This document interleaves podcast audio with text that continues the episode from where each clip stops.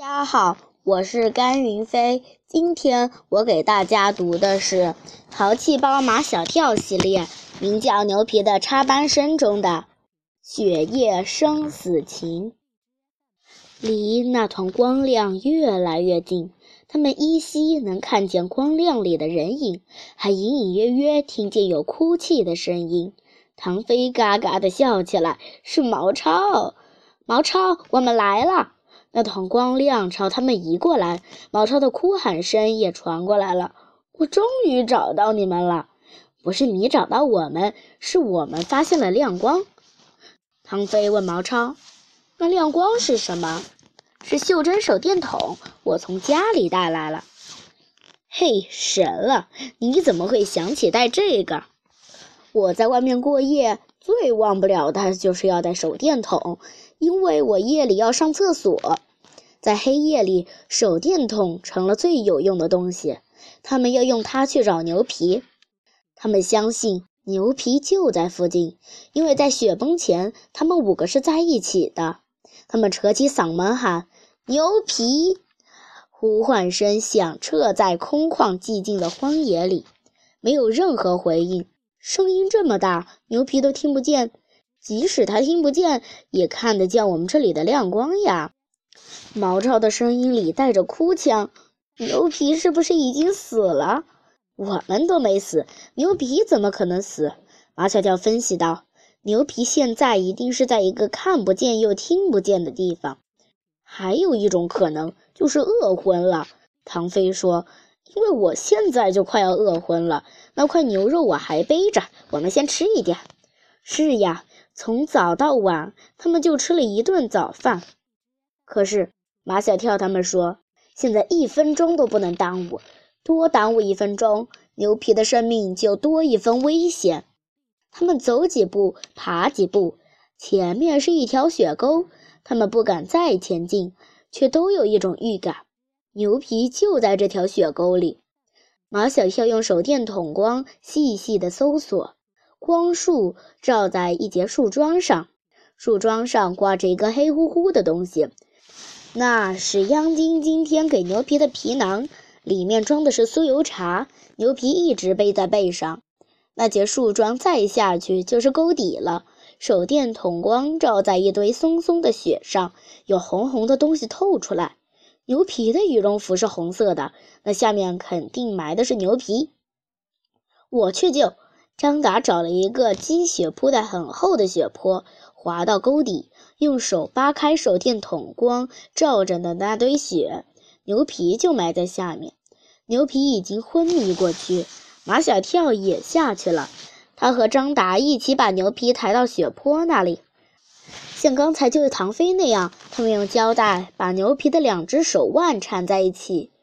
再将几根胶带胶成一股结实的胶绳，由马小跳握着爬上雪坡。马小跳、唐飞和毛超在上面拉，张达在下面推。牛皮的身体在雪坡上慢慢的向上移动。牛皮终于被救上来了，可是还是昏迷不醒。唐飞说是被饿昏的，给他吃点东西。马上就醒过来。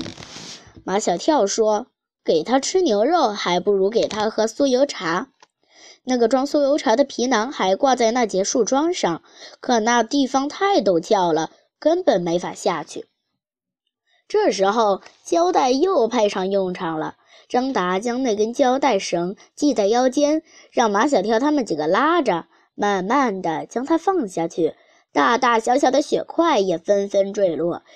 要不是张达的腰上拴着安全绳，早被那些雪块砸到沟底去了。张达从树桩上取下皮囊，背在身上，被马小跳他们拉上来。皮囊里的酥油茶早冻成了冰块，倒不出来了。马小跳拉开唐飞的羽绒服的拉链，唐飞叫起来：“你要干什么？”马小跳说：“把酥油茶放在你肚子上捂捂，因为你身上的脂肪最多，热量最高。为了救牛皮的命，受点冻算什么？”毛超一边说，一边将皮囊塞进唐飞的衣服里。唐飞龇牙咧嘴，鬼哭狼嚎般的叫：“捂了十来分钟，皮囊里的酥油茶能滴出来了。马小跳掰开牛皮紧闭的嘴巴，把皮囊里的酥油茶滴进了牛皮的嘴里。牛皮终于醒过来了。他睁开眼睛，说的第一句话是：“天怎么黑了？”第二句话是：“人参果找到了吗？”第三句话是：“我的脚到哪里去了？”大家忙看牛皮的脚，他的左脚光光的，鞋没有了，袜子也没有了。用手捏捏，没有知觉。张达的手劲大，他用了最大的力气捏牛皮的左脚，还是一点知觉都没有。完了完了！唐飞说：“深度冻伤，这只脚只有被锯掉了。”没有完，牛皮并没有被唐飞的话吓到。你们快用血搓我的脚！张达双手捧血，在牛皮的脚上搓起来。张达搓累了，马小跳接着搓，而毛超和唐飞也没有闲着。毛超在把皮囊里的酥油茶挤出来喂牛皮，唐飞在全力对付那块风干牛肉，真硬啊，比干柴还硬。唐飞用牙咬，把边上的肉咬松了，撕下一根长长的肉丝来。尽管他早就快饿昏了，但他还是把这第一根肉丝喂给牛皮吃了。细细的一根牛肉丝，在嘴里越嚼越多，越嚼越多。几根风干牛肉丝下肚，又喝了一些酥油茶，牛皮基本上恢复过来。杨晶阿姨说的一点没错，有了酥油茶和风干牛肉，不会冻着，也不会饿着。吃了风干牛肉后，觉得口干，马小跳他们几个都在地上抓雪吃。你们最好不要吃雪，吃了对你们的身体没好处。牛皮知道他们几个都喝不惯酥油茶，你们想活下去，你们每人必须喝几口酥油茶。马小跳，你先喝。马小跳想活下去，他举起皮囊，从皮囊里滴出来的酥油茶滴进了他的嘴里，流进了他的肚里。马小跳的身体仿佛输进了营养液。又仿佛打进了强心剂，充满了活力。他换下张达，接着为牛皮搓脚，手上的力气比刚才大多了。我感觉我的脚又回到我身上了。这么说，牛皮的脚已经有知觉了。在手电筒光的照射下，刚才惨白僵硬的一只脚，现在已经红润柔软，救活了。五个男孩子紧紧地抱在一起。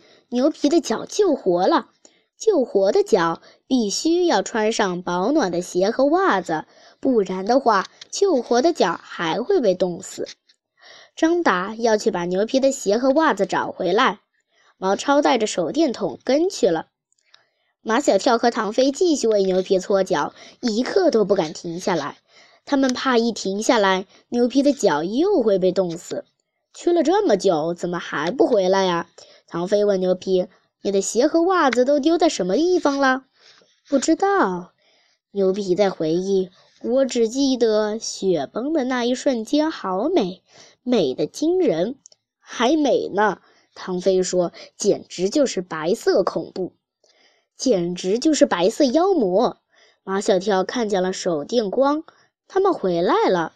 毛超好像在哭：“没找到就没找到，哭什么呀？”他们走过来，张达捂住脸，从脸上流下来的鲜血滴在雪地上。张达的脸被树枝划破了。毛超把手电光照在张达的脸上，张达满脸是血，那样子可怕极了。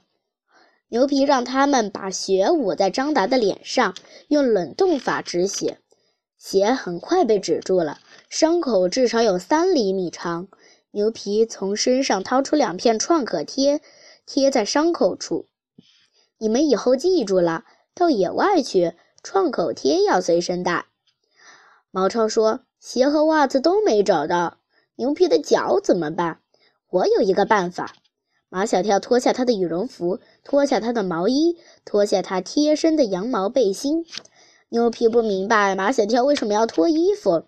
马小跳说：“他喝了酥油茶，身上热得很。”马小跳把羊毛绒背心裹在牛皮的左脚上，向张达要来胶带，一圈一圈的缠得密不透风，好的很。